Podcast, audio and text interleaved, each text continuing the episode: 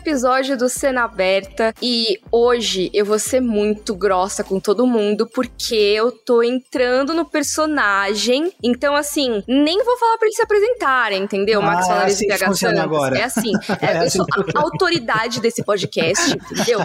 Eu tô interpretando uma pessoa. Não, gente, tô brincando. É que hoje o Cena Aberta, que é o podcast de cinema e séries do G-Show, vai ter um episódio sobre o método. Pessoas que usam o método de atuação, que entram no personagem, tem aquelas histórias meio assim bizarras do Jared Leto mandando o porco pras pessoas no set, esse tipo de coisa. Então assim, deixa eu desfazer aqui meu personagem. Ah, foi por isso que eu recebi um, recebi um rato aqui em casa hoje? Foi a amiga Eu que mandou. Hã? É, ó, PH Santos, Max Valares, dei oi pro pessoal. Eu tô saindo aqui do personagem, porque eu sou totalmente contra, hein? Totalmente contra fazer esse tipo de coisa. Mandar rato pros outros. O Max primeiro aí.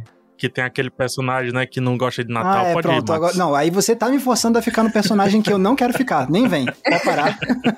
PH, seja bem-vindo de volta. A gente sentiu sua falta aqui no podcast. Obrigado. Eu e o Howard. Vocês já conhecem o Howard? Não. É o calo nas minhas cordas vocais. Sejam apresentados a ele. Ah, não! Ah, Oi, Howard, digam. Oi, Howard. Oi, Howard. Gente, obrigado. Obrigado por ter segurado a barra aí no episódio. E é isso, vamos lá, vamos falar de método, né? O método da atuação. O que, que é isso, hein? Nem eu sei. Pois é, e tem muitas entrevistas, né, de atores comentando o método. Tem gente que critica, tem gente que usa, tem gente que ficou bastante conhecida por usar, né, um método para se preparar para os filmes e séries. Um exemplo que tá em voga é o Jared Leto. Recentemente estreou o filme Morbius, que tem ele como estrela e aí tem histórias sobre como ele se preparou para esse personagem, sobre como ele se preparou para viver o Coringa uns anos atrás no filme do Esquadrão Suicida. Então assim, tem muita coisa em volta, não só do Jared Leto como ator, mas do método em geral, que tá em discussão no mundo do cinema e das séries. Hoje a gente vai falar sobre isso, mas antes eu queria lembrar vocês que o Cena Aberta, esse podcast que vocês estão ouvindo, tá disponível toda terça e toda sexta no G-Show, no Globoplay e nas outras plataformas de áudio digital. Então já segue a gente caso você ainda não siga para não perder nenhum episódio. Antes da gente entrar no personagem, entrar no método, vamos falar das nossas estreias? O que, que tá em destaque aí na nossa primeira fila? Tem coisa boa hoje, hein? De falar. Ai, tem, tem, tem que. Tem, tem, tem, tem. tem. Vamos lá.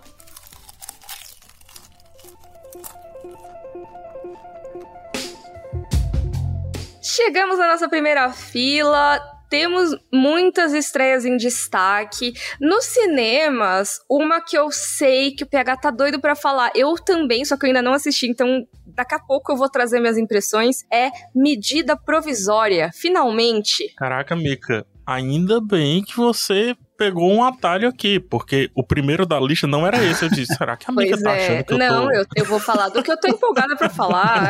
É, que é rebelde contra o sistema. Eu sou, tô seguindo o método do meu personagem, entendeu? Aquelas, né? Medida provisória, né? É filme dirigido pelo Lázaro Ramos, com a Thaís Araújo. O Emicida, que me surpreendeu, não sabia que ele tava no elenco. O Alfred Enoch, que é um ator do Harry Potter. O ator lá do How to Get Away with a Murder. É, ele é anglo-brasileiro, inclusive. Tem uma origem difícil de explicar, eu não entendi muito bem, mas eu sei que ele fala português. Fala melhor do que muita gente que fala português como, como, como idioma mãe, idioma materno. Mas é isso, medida provisória conta a história de uma medida provisória que visa reparar todos os anos que os negros foram maltratados aqui no Brasil de uma maneira muito inteligente, uma maneira muito capciosa, que é mandá-los de volta para a África.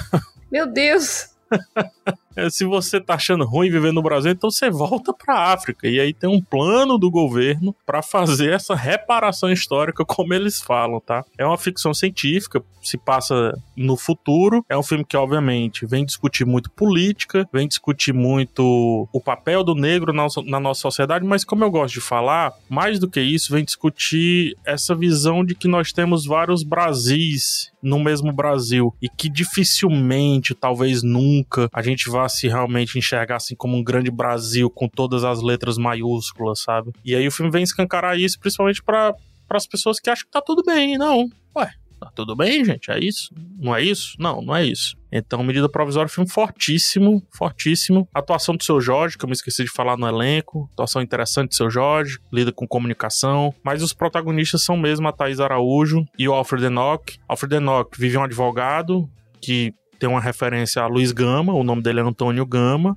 e a Thais Araújo é a Capitu, que obviamente faz referência a personagem do Machado de Assis, que por si também é referenciado dentro do filme, literalmente, várias vezes mostrado o nome Machado de Assis dentro do filme. Enfim, filme cheio de de signos, cheio de esquinas boas de serem cruzadas e esquinas não tão boas assim também de serem cruzadas. E a gente ainda vai falar mais sobre esse filme no podcast, então fiquem ligados aí. A gente vai falar com uma pessoa que tem muita propriedade para falar sobre. Só podemos dizer isso até agora. É, só um teaserzinho assim, né? Mas ó, tem uma outra estreia, que é a maior estreia dessa semana e a gente não poderia deixar de lado, que é Animais Fantásticos, Os Segredos de Dumbledore. É aquela coisa, né? Assim, conversamos os três na nossa reunião de pauta. Vamos falar sobre esse filme no podcast? Temos que falar, mas até que ponto que a gente vai dar destaque para ele. E eu particularmente, não tô falando pelos outros, falando por Miriam Mikan, eu particularmente já acho que a franquia não essas coisas, mas, né? Terminou o segundo filme de um jeito bem ruim. E ainda, da maneira como os principais nomes da franquia têm se mostrado publicamente, eu não gosto nem de endossar esse filme. Então, não sei o que, que vocês acham. Desculpa me intrometer, mas é, o filme não acontece. Além de tudo, ele não é bom. tá no mesmo lenga-lenga do segundo filme, traz até um assunto um pouquinho mais interessante sobre o levante político, que tudo mais não sabe sobre o que tá falando, se enrola todo, são minutos intermináveis, é, elipses narrativas que chama, né? Elipses que não são compreendidas, sabe? Que parece que tem que fazer o caminho inteiro, o personagem saiu da sala para ir ao quarto e precisa passar por todos os cômodos, não é assim, assim se escreve um livro, mas não necessariamente um filme. Roteiro eu acho pavoroso, de Animais Fantásticos 3, Os Segredos de Dumbledore, é uma franquia dificílima de ser recuperada. É, e assim, o roteiro, ele é assinado pela J.K. Rowling, que vem da literatura, então eu acho que o que você tá falando faz muito sentido pensando, né? Faz mais sentido escrever um livro do que o roteiro desse jeito. É uma pessoa que não é do audiovisual originalmente, mas assim, primeiro, né? Isso assim, sem nem levar em conta todo o peso da pessoa só pensando na obra nesse caso. Cara, se você não sabe fazer um roteiro, por favor, tenha uma equipe boa para fazer esse roteiro, sabe? Mas segundo que toda a franquia, como você falou, é, tá complicada de, de ser recuperada, porque assim, o maior nome relacionado não só ao mundo bruxo, mas ao roteiro do filme, né, que tá lá, grandão e tal, é ela, que tá com diversos escândalos, tá ativamente publicando coisas preconceituosas sobre pessoas trans e tá engajando e em campanhas disso, continua, não para. E, inclusive, quando as pessoas reclamam, ela insiste e reforça essa posição de estar tá se radicalizando cada vez mais. Não tem como não relacionar o nome a essa campanha específica. E segundo, que não é só ela que tá envolvida em escândalos, né? O que é pior, porque toda a franquia tá assim. Enquanto a gente tá gravando esse episódio, tinha acabado de sair uma notícia na Variety falando que, assim, a Warner estava inclusive considerando acabar com a franquia, talvez, estava meio em perigo. Não sei se exatamente acabar, mas assim, tá em perigo. Porque os números não tão bons, a crítica não tá boa, tem todos os escândalos relacionados, não só da J.K. Rowling, mas também o Ezra Miller, né, que faz um papel mega importante na franquia. Nossa, Tinha sido preso logo antes da estreia. Tem toda a coisa com o Johnny Depp, que inclusive foi substituído de um filme pro outro pelo Mads Mikkelsen. Que é uma das melhores coisas do filme. Pois é, então, o Mads Mikkelsen deveria estar desde o começo, né, eu acho, porque ele é o cara que tem a cara do Grindelwald, mas, assim, não vi, né, e né, não vi. É, e tem a Maria Fernanda Cândido no filme também. É até uma, um papel legalzinho, assim, dela, pena que não... É isso, quando era pra ir além, não vai além, quando não é, vai. É estranho, é estranho. Minha visão é essa sobre Animais Fantásticos, o 3, que pode ser aplicado ao 2 também e que pode ser aplicado ao 1 também. Um eu gosto, mas assim, confesso que hoje em dia não, não consigo ver mais nada dessa franquia, assim. Tanto que não, não cheguei a ver o terceiro filme e não pretendo, sabe? Eu tô quietinho aqui porque eu só vi o primeiro até hoje, não achei lá grande coisa e nem vi o segundo e, e também concordo com todas as questões que vocês estão aí trazendo de críticas às pessoas envolvidas, especialmente a autora, então não tem muito a acrescentar além do que vocês estão falando.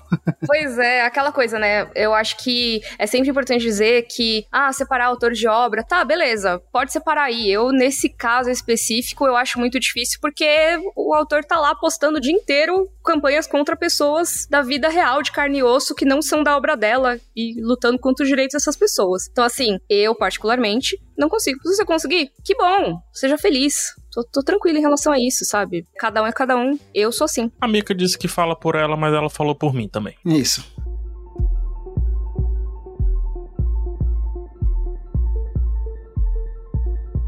Vamos falar de mais um destaque que o Max trouxe aqui dos cinemas. Que destaque é esse, Max? Isso, exato. Então, para fugir um pouco do, dos blockbusters americanos, eu, eu, acho legal às vezes destacar alguma coisa que foge disso, né? Então, o destaque que eu tô trazendo é a estreia da semana de um filme português chamado Vitalina Varela, que é o novo filme do Pedro Costa. O Pedro Costa, ele é um dos cineastas portugueses mais aclamados, assim, das últimas décadas. E esse filme novo dele conta a história de uma imigrante de Cabo Verde que chega em Portugal três dias depois que o marido dela é enterrado faleceu, sendo que ela estava esperando há 25 anos para poder embarcar em Portugal. E então é a nova obra do Pedro Costa. O Pedro Costa ele é um diretor que se destacou muito em Portugal, misturando um pouco de documentário com ficção e fazendo filmes para falar sobre a experiência de pessoas que são muito marginalizadas em Portugal. Então, ele tem um filmaço chamado Cavalo Dinheiro, uhum. sensacional, vi num festival maravilhoso vale demais. Eu não vi muitos filmes do Pedro, mas Cavalo Dinheiro merece atenção. Eu confesso que eu também preciso ver mais coisas do Pedro Costa, mas então, tá aí. Vitalina Varela, novo filme dele, chegando às salas de cinema do Brasil. E aí agora vamos para os streamings. Netflix tem a estreia de Escolha ou Morra, que basicamente, né, dois jovens encontram esse jogo dos anos 80 e tem um prêmio em dinheiro não resgatado para quem vencer. Só que o jogo afeta a vida real, então eles têm que ficar escolhendo cenários bem complicados, assim, e se ferrar no caminho. O que eu mais tô vendo galera comentar quando vai descrever esse filme é sempre tentar descrever esse filme como uma mistura de tal coisa com tal coisa com tal coisa. Então já vi dizendo que é mistura de Round 6 com Jogos Mortais, gente dizendo que é tipo de um Jumanji com jogos mortais, enfim. Porque tem muito disso, né? Do jogo, que é um jogo, mas que afeta a vida real, e aí quer deixar mais sombrio, aí coloca uns elementos de jogos mortais ou de Round 6 e tal. Então tá aí, o novo filme da Netflix, sendo essa mistura de muitas coisas que a gente, eu pelo menos ainda não conferi o filme, não sei vocês. Não, também não vi. É, me lembra um pouco Nerve, que é um filme mais ficção científica, assim, que lida mais com virtual, digital. Uhum. Mas esse tipo de filme geralmente me agrada, sabia? Me lembra, inclusive, muito o Jumanji recente, né? do videogame, é, né? porque tem é. o Jumanji classicão, que é o jogo de tabuleiro, mas teve o reboot, e esse reboot ele é com um cartucho de videogame, né? Então me lembrou um pouco isso. Acho que teve uma continuação, né, desse Jumanji. Teve uma continuação. Mas assim, quando eu vi essa sinopse do Escolha Morra, eu até pensei que fosse aqueles filmes interativos que a Netflix tem feito muito. Eu também achei que era um filme interativo, eu tinha quase certeza que era. Nossa, para mim seria genial se fosse assim, porque ia ser uma coisa de terror com as escolhas, mais ou menos como rolou com Net, que é aquele especial do Black Mirror, que foi uma das primeiras iniciativas da Netflix de fazer essas coisas mais interativas. Agora eles estão com vários, né? Tem um inclusive que sai todo dia, parece. É, um quiz. Isso, mas eu acho que seria muito legal. É que é complicado, né? Implantar esse tipo de coisa. E, gente, já que a gente tá falando da Netflix, rapidinho, antes da gente gravar esse episódio, saiu o trailer novo de Stranger Things, da quarta Sim, temporada. Verdade. Bagulhos estranhos. Pois é. E já que a gente tá falando, né, de coisas misteriosas, elementos de terror e tudo mais, esse é o primeiro trailer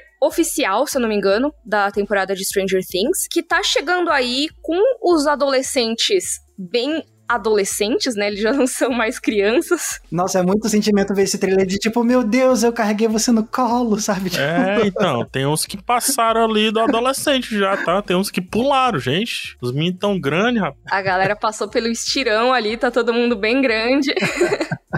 Mas assim, é um teaser que, como tudo da série é bem misterioso, tem um relógio, né, que ele tá bem protagonista ali no teaser, aquele relógio bem antigo de madeira, né? Impõe um vilão.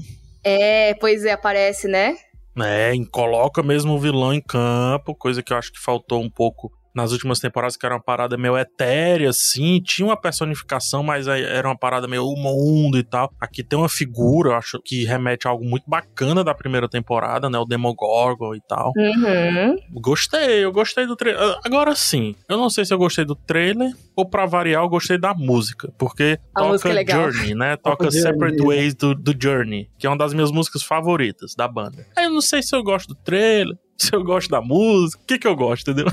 Mas o trailer é a música, a música é o trailer, enfim. Ah, faz parte, né? Faz parte. Eu vou dizer que o finalzinho desse trailer que mostra esse vilão que o PH tá, tá mencionando, foi esse finalzinho conseguiu me deixar minimamente mais empolgado. Porque eu não sou o maior fã de Stranger Things da vida, eu acho ok, mas esse finalzinho do trailer conseguiu me deixar mais interessado em sim, porque me parece estar tá abraçando ainda mais o lado de terror, porque eu sinto que Stranger Things às vezes ele podia abraçar um pouco mais o terror, entendeu? É, que a primeira temporada é muito forte nesse aspecto, na minha opinião, né? Tem, assim, vários elementos de terror, principalmente psicológico, né? Até nessa parte da descoberta, de desvendar os mistérios e tudo. E eu acho que eles acabaram perdendo um pouco a mão nisso, eu concordo. Então, espero que eles tragam de volta essa parte, apesar de eu ser super medrosa, eu gosto. Eu tava lendo uma análise legal, não vou me lembrar agora de onde é. Salvo engano, era do Deadline. Essa questão do terror, Max. Eles começam o terror e aí meio que eles começam a depois se vender para um público mais jovem, que de, de, prontidão não gosta de um terror muito, né, muito agressivo, digamos assim. Né? Por isso que eles diminuíram e agora, como esse público também cresceu, eles conseguiram voltar para a essência da primeira, entendeu? Faz Entendi. sentido. Vai virando aquela série que cresce com o público, né? Male Male são o quê? Quatro anos? Cinco anos, mais ou menos, ou mais? Mais, mais? É, uma das primeiras séries de sucesso da Netflix, né? A partir da segunda temporada já tem gente que já tá na, no 20 anos, 19, por aí. Sim, e, e, isso me remete muito a uma coisa que você falou em outro episódio aqui do podcast, que quando você falou que a ideia original dos criadores era, na verdade, não era fazer essa série, era fazer um filme de It, a coisa, né? E então já nasceu com essa intenção de ser algo mais de terror. E nesse meio tempo, desde que estreou Stranger Things,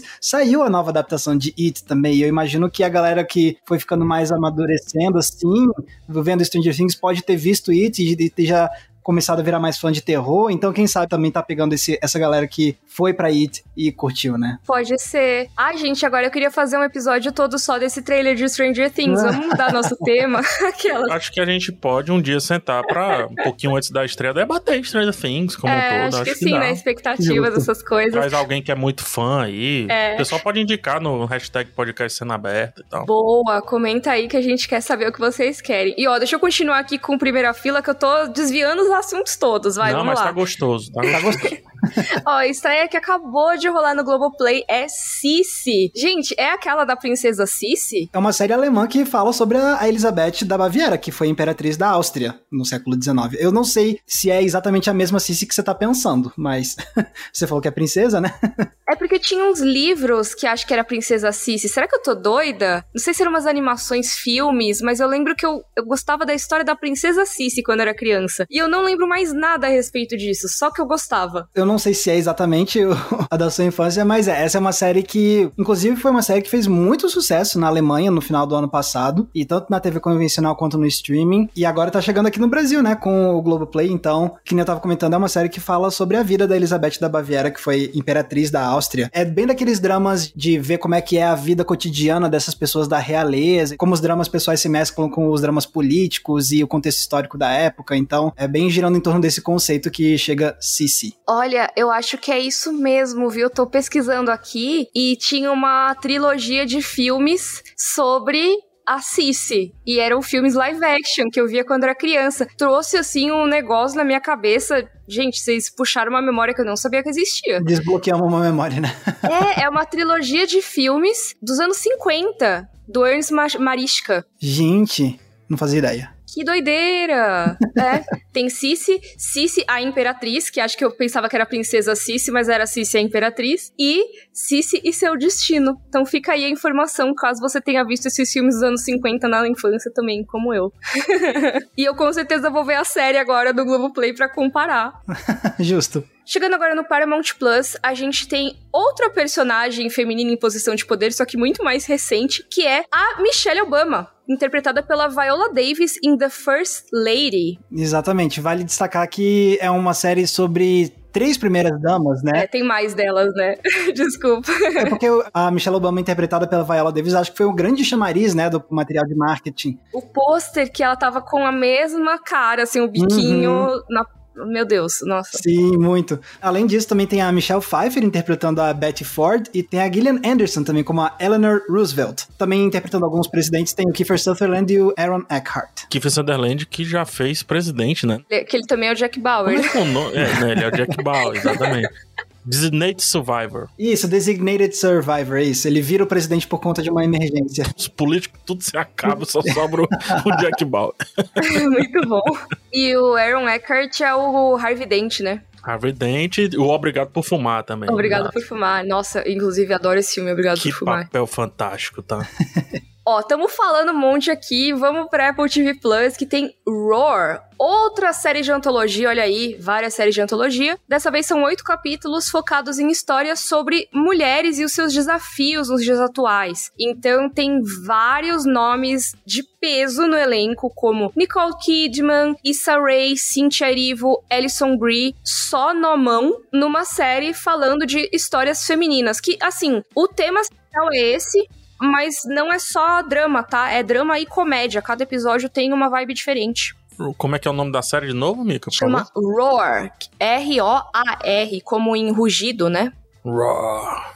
Engraçado que essa palavra já é um rugido, né? Roar. Exatamente. Roar. É verdade, ela já, já traz o rugido nela, né? Nem sabia que podia tanta gente junta tá boa assim eles estão permitindo isso. Nem sabia. Pois é, né? Essas séries de antologia têm feito esse tipo de coisa, né? Às vezes você não consegue o contrato para uma temporada inteira, porque é muita gravação, mas para um episódiozinho, quem sabe? Vem aqui uma ou duas semanas gravar com a gente, pessoal. Aí rola. Eu tô escrevendo uma máxima aqui sobre a Apple TV Plus, tá? Eu tô simplesmente dando play.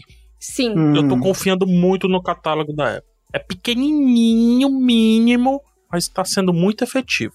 O que sai é legal, no mínimo. De legal a genial, né? Por exemplo, Fundação não foi a melhor série de todos os tempos, mas é uma série legal. Fica por ali. É, exato. Mas aí você pega, tem Ted Laço. Cara, incrível, maravilhosa. Ruptura, falando é, mais uma vez. Ruptura, exato. Risca no bingo aí. Inclusive, eu vi Ruptura esses dias e tá incrível. Então, realmente, eu concordo com você, PH. O que tem saído tem sido bom. Pouca coisa, mas boa. Vamos ver até onde vai. Mas, por enquanto, tô garantindo play. Plá! Só pra ver como é que é. E falando em coisa boa, estreou semana passada na HBO Max. A gente acabou deixando pra semana de agora, porque sempre tem aquela coisa que a gente não sabe quando as coisas saem, né? Mas saiu Tokyo Vice, uma série com Ansel Elgort e o Ken Watanabe, sobre um jornalista americano que vai para Tóquio acompanhar o mundo da polícia e aí ele acaba se envolvendo no mundo do crime organizado japonês ali no fim dos anos 90. E essa série tá dando o que falar, hein? Saíram três episódios, a autora da gravação desse podcast, eu assisti os três. Fui naquela, não, vou assistir só esse primeiro, são episódios longos, 50 minutos, me agarrou fácil. Já começa ali com aquele efeito Pulp Fiction, mostra uma ceninha mais à frente, você fica, tá, como é que ele vai chegar a esse ponto? Ela é uma série muito séria. O que é que eu quero dizer com isso? Ela não é aquela série de tapafúrdia, assim, sabe? Não fica montando de não, é uma série tipo seriadozinho mesmo, anos 90, aquele vai e vem constante, os cenários revisitados constantemente, sabe? Mas o texto é muito bom. O conflito desse personagem, o Gaijin, né? O conflito do Gaijin, ou seja, do estrangeiro que tá lá no Japão, que é tratado duramente por ser gaijin, uhum. mas que sabe bem a sua posição também. Putz, esse conflito é muito legal. E aí me chama muita atenção a atuação do Ansel Elgort, que teve em Baby Driver, Culpa das Estrelas, Amor Sublime Amor, e ele agora tá atuando também em japonês. E não é uma cena ou outra, são cenas longas em japonês, não tem jogo de câmera, ele tá lá à mostra. Eu não sei japonês, eu não posso dizer se ele tá atuando bem em japonês. Porém, no texto da série, eles falam que ele fala bem para um gaijin, ou seja, para um estrangeiro, mas que ele escreve muito bem às vezes melhor do que o próprio japonês. E aí tem até uma brincadeirinha num dado momento que é sempre tentando situar essa questão do japonês, que eu acho muito legal. Que ele pergunta para um amigo dele que participou de uma seleção se eles precisaram estudar, e eles riem. E ele precisou estudar um absurdamente, entendeu? Uhum. Então, só para mostrar como isso também faz parte da narrativa, não é uma questão de, ah, vamos jogar um, um, estrangeiro aqui porque vai vender mais, etc. Não, não é sobre isso. Até porque as relações dele com quem é o Watanabe, né? Putz, a partir do segundo episódio,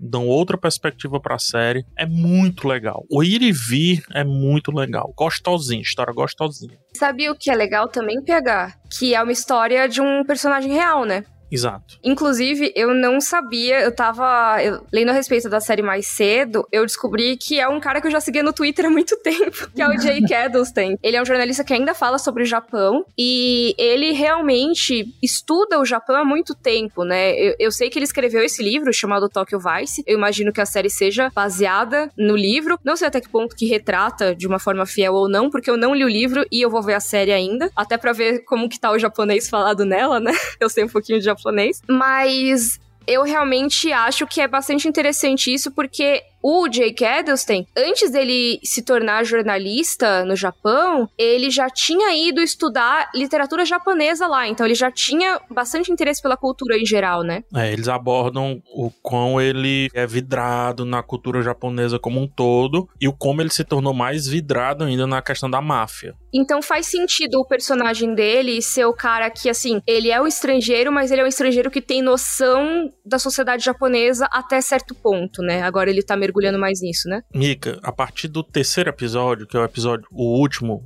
que foi lançado e que eu vi, né? Você entende por que tem que ser um estrangeiro. Uhum não vou falar muito para não estragar, mas às vezes quando os assuntos são entranhados demais na cultura, tem que vir alguém que não entende da cultura para desabrochar certos assuntos. Sim, porque quem tá lá dentro às vezes nem percebe como que isso é percebido de fora, né? É uma série gostosinha de ficar ali. Esse é o ponto. Agora tem, ela se coloca como uma série dos anos 90, então tem muito ir e vir, tem muita repetição de cenário, tem muita repetição de assuntos. É o preço que se paga pela estética que ela quis trazer mas é muito boa. Então tem um monte de coisa estreando e a gente ainda falou de mais vários assuntos aqui no meio, tem um monte de recomendação. Mas tem mais uma parte antes da gente entrar no nosso assunto da semana, que é o que a gente está assistindo. E eu já queria começar que, influenciada digitalmente e pessoalmente por PH Santos, eu finalmente comecei a ver Ruptura, que é Severance, né? A série do Apple TV Plus. E, cara, eu amei. Assim, eu vi a temporada quase de uma tacada só, nove episódios. Recomendo, demais.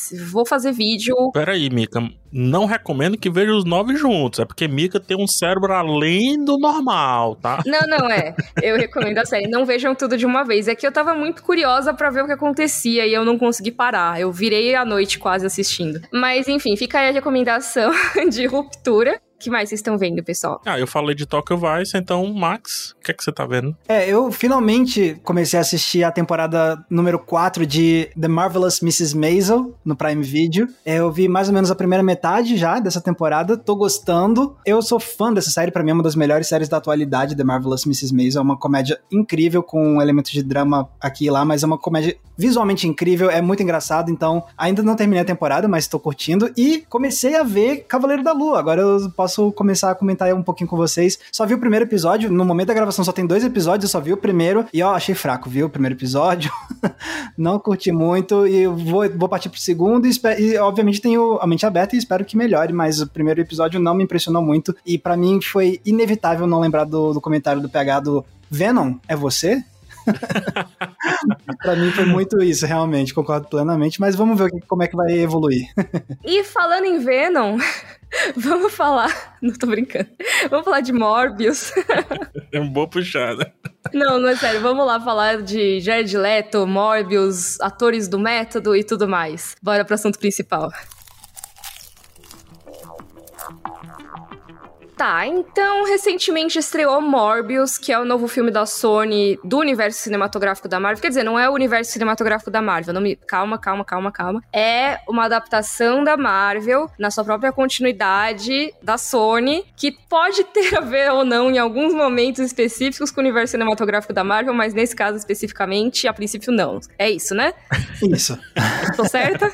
É isso. Vamos dizer assim, é um filme que tá por ali ele tá no cânone, no, no, universo da Sony do Homem-Aranha, mas não necessariamente no universo Marvel geralzão, né? Exatamente. E aí o Jared Leto, ele tá interpretando esse médico, ele é médico ou ele é um cientista? Agora eu esqueci, PH. Ele é médico, ele é médico. médico. Pronto, ele é médico, tá passando por uns problemas aí de saúde, e ele descobre um jeito de ganhar mais vitalidade, só que isso transforma ele num vampiro e tudo mais, então tá aí, é o filme novo aí da, da Sony. Eu ainda não conferi, então não posso dar meu julgamento de valor, mas eu sei que não está sendo muito elogiado, inclusive pelo nosso querido colega PH.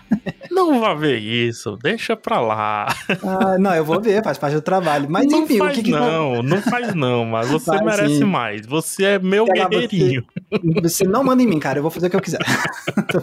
e aí o filme tem entrado nas notícias recentemente porque é aquele negócio, né? Começa a sair umas histórias de bastidores e tudo mais. E aí o diretor do filme contou de como o Jared Leto estava se comportando nos bastidores para fazer esse filme. E aí, quem acompanha a carreira do Jared Leto deve lembrar que ele é daqueles atores que é o que normalmente se chama de ator do método, que são aquelas pessoas que trabalham com atuação que faz assim, vou viver meu personagem intensamente, não vou quebrar o personagem até quando as câmeras não estiverem rodando e tudo mais. E o Jared Leto sempre gostou de, sempre não, mas de uns anos pra cá ele gostou de sempre criar um alarde em relação a isso, né, e tal. Só que aí tem gerado críticas, porque eu- especificamente o que ele fez nesse filme foi nos bastidores pra entrar na pele desse personagem fragilizado de saúde, ele fingiu ter uma deficiência física e ficou andando pra lá e pra cá de muleta o, o tempo todo. E aí surgiram relatos de que isso atrapalhou bastante as gravações, fez a, a- a- às vezes tinha que esperar 40, 45 minutos pra ele poder ir ao banheiro e voltar desse jeito, às vezes demorava 20 minutos pra ele conseguir se posicionar na frente da câmera por conta dessa escolha que ele fez. E aí, obviamente, surgiram críticas não só relacionado a gente falando que isso é muito insensível com a questão da deficiência em si física, mas também insensível com as pessoas que trabalham com, com ele, né? Termos de engasgar as coisas e atrapalhar por conta desse tal método, né? Então isso tem gerado essas críticas e isso meio que tem gerado uma conversa na indústria sobre o tal do método, né? Assim, e aí você tem artistas que têm dado declarações em entrevistas opinando sobre essa história de método, né? De e aí, será que realmente vale a pena você ficar tão fixado nessa ideia de viver o personagem a qualquer custo e fora das câmeras e tudo mais? E, então é, então é, é- esse é o assunto do momento em relação ao método. É, e aí tem uma outra coisa, né, que é até que ponto que ele tá realmente usando o método ou é só marketing, né?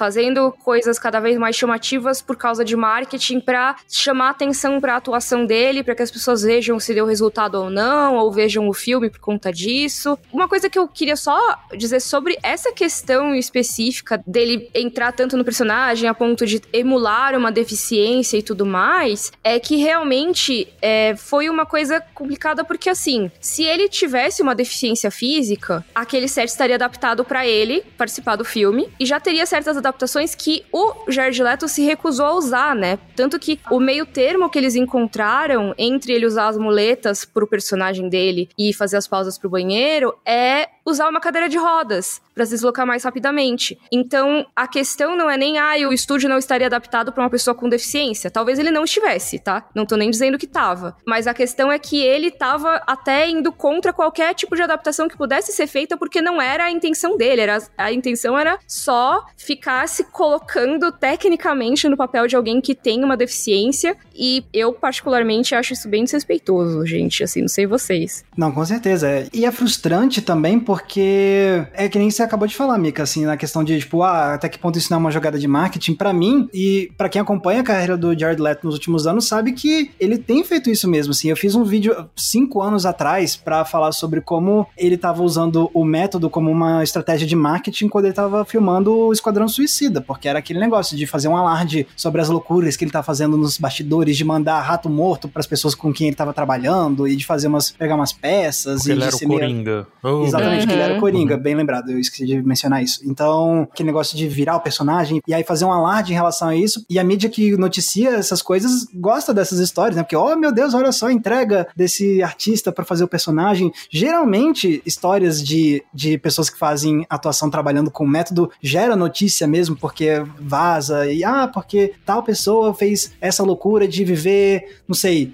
três meses é, na rua para depois interpretar uma pessoa em condição de rua. Ou então a pessoa, tipo, arrancou o próprio dente, porque, enfim, umas loucuras assim que às vezes acontecem. Então, sabendo dessa questão de, do- de como chama a atenção uma notícia sobre usar o método, o Jared Leto se aproveita disso mesmo. E por mais que nesse caso agora de Morbius não tenha sido ele a contar essas histórias, foi o diretor e tudo mais, ele com certeza já tá sabendo e, e antecipando que isso pode acabar virando algo chamativo na indústria também. né?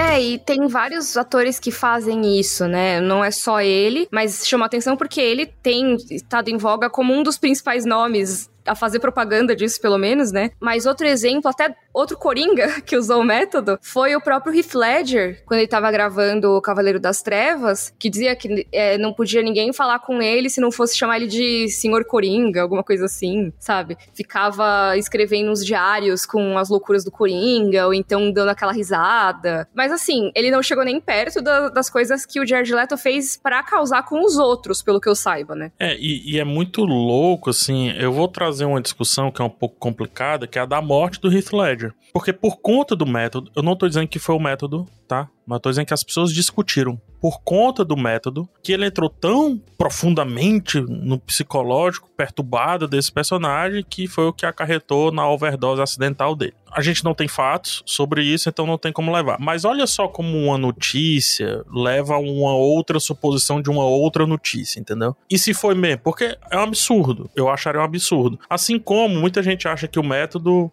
pode ser aplicada essa questão quando o ator emagrece demais ou engorda demais, muda demais o corpo para um personagem. Para mim isso daí é preparação, é diferente. Ao mesmo tempo, o Christian Bale faz isso, ele não se vestiu de Batman e saiu por aí prendendo a galera, pendurando galera com os pés de cabeça para baixo, etc, entendeu? Até porque ele não consegue. Então, até que ponto vai essa questão do método? E aí tem outra discussão. Quando dá errado, também a gente dá uma zoada, mas quando dá certo, meio que e aí, como é que a gente discute? Porque o Daniel Day-Lewis também viveu como um paraplégico para fazer lá o meu pé esquerdo. Meu pé esquerdo, exatamente, perfeito. Era um pintor que ele pintava com os pés e tal. E o Daniel Day-Lewis também no set ficou dessa maneira, mas isso foi acordado, né? Até que ponto a questão do, do Jerry Leto foi acordado? Porque por mais que haja essa discussão no Morbius, eu não vejo como é o filme esqueceu de fazer essa discussão, entendeu? O filme levou pro outro lado. Então ele dormiu de cabeça para baixo, pendurado com os pés na, de morcego, porque da metade do filme para lá ele vira isso, entendeu? É, eu acho que tem, tem essa questão também, né? Até que ponto determinadas coisas são relevantes para aquele personagem específico. E o que você falou de ser acordado com o set, é, eu acho que para mim é o mais importante. Porque, beleza, sem nem entrar no mérito se o método é bom ou ruim, porque é uma técnica, né? Assim, ela primeiro ela não é desculpa para ser babaca com ninguém. Vai dar certo em alguns e errado em outros, exatamente. É, e segundo que ela não necessariamente vai funcionar como algo que vai automaticamente tornar sua atuação boa. Vide Morbius. É, vide Morbius. e muita coisa do Jared Leto, né? Pô, Lady Gaga em, em Casa Gucci, Lady Gaga tem o relato de que ela passou nove meses falando com aquele sotaque italiano, e aí saiu aquela desgraça de atuação.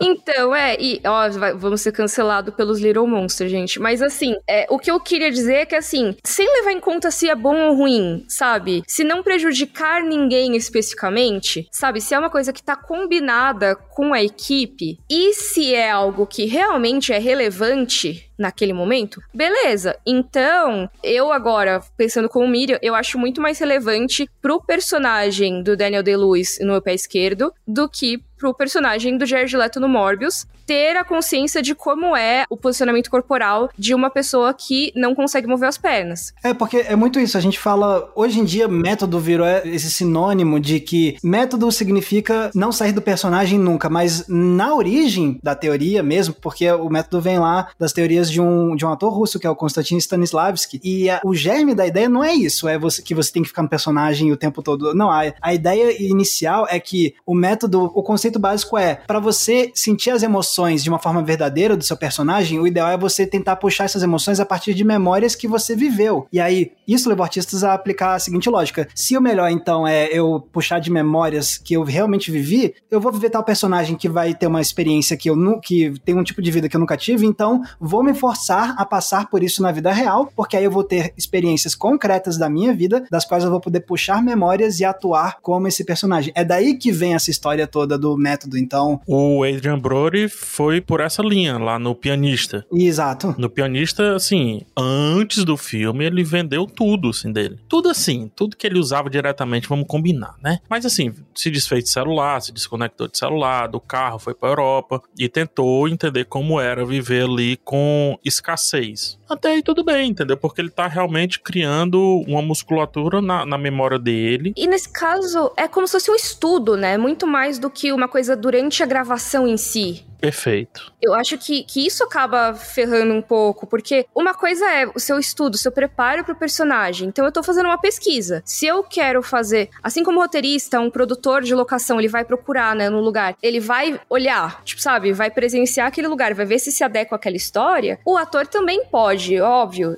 estudar aquele papel entrando em alguma situação que faça sentido para aquele papel. Então, por exemplo, é, um, um, exemplo que eu acho muito interessante é que o Robert De Niro, ele foi taxista uma época para se preparar pro Taxi Driver. Ele tirou licença e tudo, tem uma foto da licença de taxista dele da época.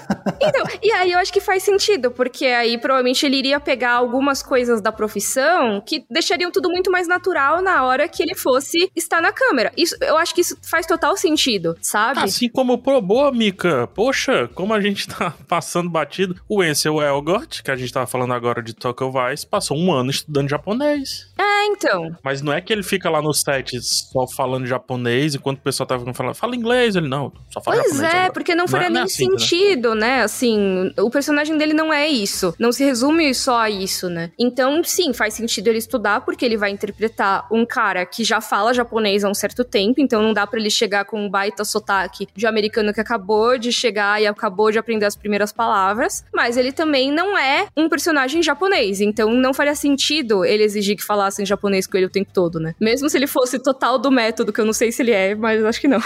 ah, acho que não. Acho que foi só estudo básico do personagem, que isso sim, você precisa se preparar, né? O Brasil encara um pouquinho diferente como os Estados Unidos encara, assim, a profissão de atuação, mas tá ficando cada vez mais parecido nesse ponto de vista. Que o, o ator, o ator, a atriz, é, o profissional da atuação, ele é um bicho multifacetado, assim, sabe? Por essência. Não é que todos precisam saber um instrumento musical, saber cantar, saber dançar. Não é que precisa. Mas se souber, você consegue abrir cada vez mais leques. Assim como a gente falou também aqui do Medida Provisória, o Alfred Enoch tá, tá vivendo um personagem em português e brasileiro. Entendeu? Por quê? Porque simplesmente só, só domina o idioma. Então, o profissional da atuação, eu acho que é essa esponja que vai aderindo novas ferramentas, novos conhecimentos, para que cada vez mais os papéis sejam abertos, né? O Tom Holland, parte dele ter vencido, e aí eu vou citar outro ator que a gente já citou aqui, que é o Asa Butterfield, de outro filme, parte dele ter ganho o papel do Asa Butterfield, de Homem-Aranha, é porque ele sabia parkour, e ele tinha também uma parte ali no, no colégio, né, na escola, feito ginástica olímpica. Então, tipo, não é necessariamente por isso, mas isso ajudou muito. Esse empilhamento de conhecimentos e tudo, acho que é muito mais interessante pro ator, atriz, do que necessariamente você ficar ali um X tempo vivendo como se você não consegue se desprender. E aí a gente vai brincar com ruptura, né?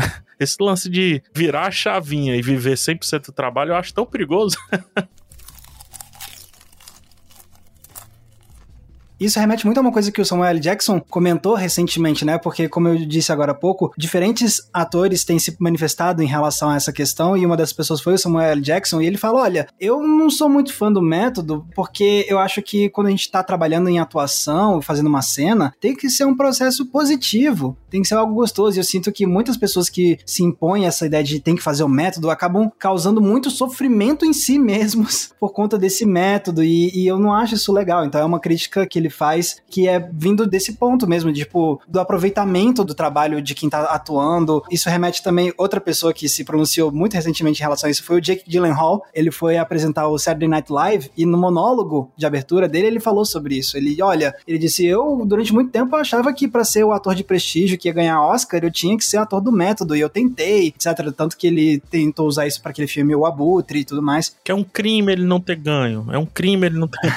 Esse filme é muito bom, tá? Não assim, por isso, não por isso. É, não, não sei o método se funcionou ou não, mas o filme é excelente muito pela atuação dele. Assim, se é por causa do método ou não, não sei, mas que filme, que filme. Só queria dizer e isso. E ele comenta que nessa gravação ele já começou a, a, quebrar um pouco essa fixação dele com a ideia do método, porque ele fala assim: que ele começou virando pro diretor. Você vai ver um ator perder 50 quilos e ganhar um Oscar. E aí, duas semanas depois, eu virei pro diretor e disse assim: Você se contentaria com perder 30 quilos e eu ganhar um Globo de Ouro? E aí ele foi desmistificando, e aí ele conta que hoje em dia ele percebeu que ele ficar tão preso com essa ideia do método tava tirando a diversão que ele sentia com atuar. Ele falou: atuar é, é, é para ser um, um, processo gostoso, cheio de alegria, e o método tava me roubando disso. Então eu, ele renegou o método, assim, porque isso é, é, legal, porque realmente se criou essa mística de que o, o método é. Hoje em dia, isso já tá sendo quebrado, mas durante muito tempo, método, quando se falava de atores, durante muito tempo, quando se falava sobre artistas que fizeram método, era uau! Pô, então vem coisa boa aí, porque justamente por conta também de nomes como o próprio Daniel Day-Lewis, que usava, é o, provavelmente o ator mais bem sucedido a usar método nas últimas décadas, ganhou prêmio e tudo mais, é um excelente ator, e isso foi criando essa mística, né, em volta, e uma mística que o próprio Daniel Day-Lewis não gosta. Mas ele não precisou criar uma gangue em Nova York. Né? Mas diz que ele pegou, não foi em gangue de Nova York que ele pegou pneumonia, porque ele não dava um casaco para ele, ele não, não é da época, não posso usar. E aí é. ele pegou pneumonia. Desculpa aí, gente, mas é, meu Deus. Mas, é, mas é, é, interessante porque o, o Daniel Day-Lewis, ele não gosta muito dessa mística que se criou e ele já deu entrevista sobre isso. É, é fascinante ver ele falando sobre essa questão do método, porque pergunta para ele por que, que ele não gosta de falar sobre isso. Ele fala justamente isso, ah, porque se criou essa mística toda em volta, ele falou sendo que para mim é só uma ferramenta que eu uso no meu trabalho, porque o que eu mais gosto do meu trabalho é estar dentro desses personagens. É, é daí que eu tiro a maior satisfação desse meu trabalho artístico. É estar vivendo os personagens. Então, o método para mim me, fornece a melhor coisa do meu trabalho, que é estar dentro da cabeça desses personagens. E, e é por isso que eu gosto de usar o método Noé. Então, ele não tá. Ele é meio que o anti-Jared Leto nesse sentido. Enquanto o Jared Leto parece estar tá fazendo isso muito mais preocupado com o alarde que isso vai causar, ele não, o Daniel Day-Lewis não gosta do alarde e ele tá muito mais focado no benefício que isso pode tirar pro, pro ofício dele mesmo, entendeu? É, o Morgan Freeman, ele não usa o método, né? E ele já ganhou esse, esses prêmios tudo aí, né? Esse negócio todo. O Mads Mikkelsen, que é um dos grandes atores da atualidade. Que também já foi mencionado aqui por causa do filme do. Caraca, a gente, né, fez um bingo aqui interno. É, a gente tá repetindo. Olha só, todo mundo que tá, tá relevante nos filmes atuais tá trazendo nas estreias, tá falando de método. Mas eu acho que isso é legal porque a gente tá falando desse tema exatamente porque tem muitos atores comentando e muitos desses comentários são em coletivas de imprensa para promover projetos. Então faz sentido que quem esteja falando sobre isso seja quem tá em voga. O Mads até brincou na época do Druck, não sei se vocês lembram, tem uma entrevista dele que, ah, a gente tentou fazer umas atuações ali meio bêbados, né? O filme ele fala sobre essa questão da bebida control, do álcool controlado, tal, não sei o quê. Ah, a gente não é uma boa ideia nem para nem foi pros professores, nem também foi pra gente, assim, não é uma bobagem isso aí tudo. Então são linhas, né? Assim, eu sei muito pouco de atuação, participei de cursos de teatro e tudo, mas muito pouco, muito local também, e vi a masterclass do Morgan Freeman. Tem um negócio que eu tô me lembrando que Morgan Freeman diz assim, ó, você não tá enganando ninguém. Você ainda é o Morgan Freeman vivendo um personagem. E aí ele cita o personagem do Jack Nicholson lá em questão de honra. E ele diz, ó, quando você termina de ver essa cena, você viu o Jack Nicholson. Esse You Can Handle the Truth é o Jack Nicholson. E só pode ser feito assim porque é o Jack Nicholson. Se você quisesse um outro resultado, trouxesse uma outra pessoa. E aí isso me lembra uma outra discussão do que o método pode estar escondendo. Se você precisa tanto de uma pessoa com deficiência, traga um deficiente. Se você precisa tanto, por exemplo, de um surdo para viver no ritmo do coração, traga um ator surdo. Se é tão importante, tão intrínseco, tão visceral, traz o próprio. Que tal? Exato. Se você precisa de uma pessoa com deficiência para o papel, em vez de colocar alguém para ficar emulando a deficiência alheia, por que não contratar um ator com deficiência? Isso é tão importante a ponto de furar a cena, furar o tecido da quarta parede, isso é tão importante assim, então é porque você é irrelevante, talvez, né? A sua essência talvez não seja a melhor para aquilo dali. Exato. Se a parte física do papel é a mais importante, então talvez devessem focar nisso na hora de fazer o elenco, né? Não tô dizendo que é certo ou errado, mas é uma reflexão que esse assunto do método traz. Não, total. e é lógico que a gente não fala só da parte física, tá? A gente tá falando desse caso específico do Jared Leto em Morbius, e tem várias outras situações em que o método se adequa, mas nesse caso, talvez, né? Quem sabe? O que eu acho interessante de ver nesse momento, ver tantos atores se manifestando para falar: olha, calma aí, método não é exatamente isso tudo, e alguns até como o próprio Mads Mikkelsen falando que acha besta.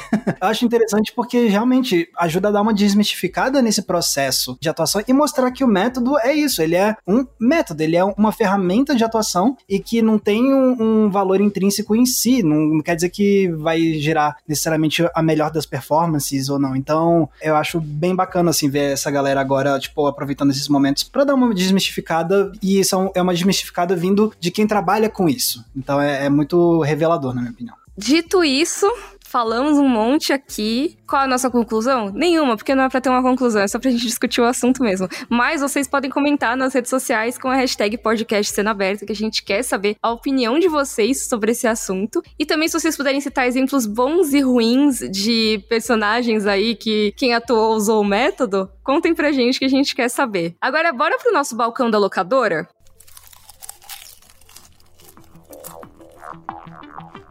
Chegamos no nosso balcão da locadora e eu quero começar para porque eu sei que vão roubar minha, minha indicação. E como eu tô apresentando, eu vou, vou roubar. A minha indicação é um filme que é horroroso, mas eu acho. Mentira, não sei se é horroroso, mas eu acho que ele encaixa na discussão de hoje, que é Trovão Tropical. Olha Ih, só, legal, boa, hein? legal. Você ia indicar, PH? Pô, não, não ia, mas ah, que... tá. Putz, Mas ótima sacada, massa. tem toda a ver. E, e, e, é um bom filme, eu gosto. É, pois é. É que quando eu assisti, eu, eu, lembro que, assim, eu acho que eu não entendi direito ele quando eu assisti. Sabe, de tão irônico que ele é, eu fiquei, nossa, não é possível isso ser irônico. Ele tá falando sério em algumas coisas. Mas não, ele é. Basicamente, Trovão Tropical, ele é um filme sobre um filme. E ele acaba pegando várias coisas que para satirizar Hollywood, inclusive a coisa de, ah, vamos filmar em outro país, um país mais, vamos dizer, desfavorecido, né? E vamos pegar todos os tropos em relação àquilo. Só que você tem alguns atores que estão fazendo essa produção. Um deles é o cara que é interpretado pelo Robert Downey Jr., que ele é super vencedor do Oscar e ele é um cara que segue o método. Please don't say my name again. É, exato. tipo, você não pode se dirigir a ele de outras formas. Que nem a gente falou que tem personagens, né, atores que fazem isso na vida real. E ele chega ao ponto, ele quer tanto entrar na pele do personagem que ele literalmente muda a pigmentação do rosto dele pra se passar por um personagem negro. E sim, isso é uma sátira às pessoas que faziam blackface em Hollywood. E que até muito recentemente tem gente que faz, tá? Não é uma coisa que sumiu. Em vez de contratarem um ator negro, contratam uma pessoa que vai lá e faz blackface para interpretar um personagem negro. Eles pegaram e retrataram isso nesse filme. De forma. Nossa, é, é, é a atuação do, do, Robert Downey Jr. fazendo esse personagem é brilhante. É brilhante, muito Pois é. Cara, Nossa. Tem camadas, tem camadas, é, é incrível. O, o, diálogo dele com Ben Stiller, o Ben Stiller chama ele de nigga, né? Que é a palavra proibida. E ele fica revoltado e You can call me nigga, only me quem come menina? Pois é, porque além dele alterar a cor da pele, ele fica imitando a maneira, tipo, das pessoas negras americanas falarem, né? Ele, ele usa palavras específicas que, assim, ele como uma pessoa branca não deveria usar. E o filme é muito escrachado nesse sentido de, cara, olha até que ponto que esse cara tá pra fazer jus ao papel, diz ele, né? Tá ridicularizando outra cultura, né? Tá ridicularizando uma etnia inteira. Então, eu acho que ele fala muito, esse filme, apesar dele falar sobre muitas coisas, ele dá uma crítica bem enfática ao método e as partes ruins da cultura do método. Boa, muito bom. Ah, que bom que vocês gostaram. E vocês? O que, que vocês trouxeram? Ah, eu queria trazer Trovão Tropical agora, pode trazer. Agora que eu já falei, você pode roubar. o que eu vou indicar é um documentário que está disponível na Netflix que se chama Jim e Andy que é um documentário para contar a experiência do Jim Carrey interpretando Andy Kaufman no filme O Mundo de Andy, que é a cinebiografia desse comediante chamado Andy Kaufman. O Andy Kaufman, ele era um comediante que basicamente transformou a vida dele numa grande performance. Então a vida dele eh, era basicamente um grande método e o Jim Carrey para interpretar o Andy Kaufman usou a mesma coisa. Então ele fez exatamente isso, de virar o Andy Kaufman durante as gravações e se recusar a aceitar ser tratado como Jim Carrey. E só que é aquele negócio ele foi tão louco quanto o Andy Kaufman foi doido também. E isso acabou gerando muitos conflitos nos bastidores, comportamentos muito problemáticos do Jim Carrey, confrontamentos e tudo mais. E o documentário é basicamente o Jim Carrey hoje refletindo sobre como foi esse período da carreira dele e intercalando com imagens documentais que foram feitas de bastidores durante a gravação daquele filme. Então é, é um, um documentário muito bom para você poder ver justamente como a ideia do método pode acabar levando a, a uma prática profissional de bastidores que cria um ambiente tóxico de trabalho e, e quando sai de controle. E é muito interessante ver o próprio Jim Carrey hoje refletindo sobre como foi passar por essa experiência tantos anos atrás. Então, fica aí a minha dica que é Jim e Andy. Perfeito. Muito bom documentário. Um dos melhores que eu já vi, tranquilamente. Eu vou indicar o Toro Indomável. Ah, tá? Vou Vou indicar. Por quê, né? Porque é uma oportunidade, já que o, o, Robert De Niro tem aquela história de que ele ganhou muito peso na época desse filme, 30, 40 quilos, não lembro direitinho, que eu acho que é a parte menos, in, mais tranquila do método, essa questão da mudança do corpo e tal, né? Seja para musculoso, ou então seja para uma pessoa mais gorda, uma pessoa mais franzina e tudo, mais magra. E ele disse como tudo, assim, gente, é, é muito diferente, assim, as coxas roçam, é, é as calças são outros que você tem que usar, sabe? E é muito legal porque ele teve essa experiência, né? E levou bem pro personagem. O personagem dele é o Jake LaMotta, que é um pugilista, um boxeador, né? Como a gente fala aqui em português também. Bem desregrado, bem confuso, com a vida bem, bem louca, por assim dizer. Conhecido como o Touro do Bronx. E conta a história, uma biografia desse cara, dirigido por ninguém menos do que Martin Scorsese, né? E é um dos maiores filmes, não só de boxe, assim, muita gente fala, ah, grandes filmes de boxe, de esporte, não. É um dos maiores filmes de todos os tempos, facilmente. Filme da década de 80, precisamente de 80, salvo engano. Filme preto e branco, lindo. Talvez tenha sido um dos primeiros contatos que eu tive com o Martin Scorsese. Um belíssimo primeiro contato, tá? É engraçado como ele e o filme do Rock, eles pisam nos mesmos assuntos, mas de maneiras bem diferentes. Adoro o Raging Bull, né? Que é o Touro Indomável. Filmaço. Quem não assistiu, eu acho um daqueles obrigatórios. Nossa, só dicas maravilhosas aqui. Inclusive, esse. Nossa, assim, eu quero muito ver agora o documentário do Jim e Andy. Muito bom. Eu acho que eu vou ver o. É Homem na Lua, né? É Man on the Moon? Man on the Moon é o nome do filme em inglês. No Brasil ficou chamado de O Mundo de Andy. O Mundo de Andy. Eu vou assistir esse e depois ver o documentário. Exatamente, foi bom você falar isso. Eu recomendo, na verdade, antes de ver o documentário, que veja o Mundo de Andy primeiro, para entender melhor quem era Andy Kaufman, e depois você vê os bastidores daquilo, da loucura. Boa, pra pegar todas as referências, né? Não vai ser esforço nenhum, eu acho, porque o Milos Forman é um dos meus cineastas preferidos, assim. Então acho que vai ser, vai ser interessante. Esse é um filme dele que eu ainda não vi. Então, bora terminar esse episódio que tá muito longo. Bora.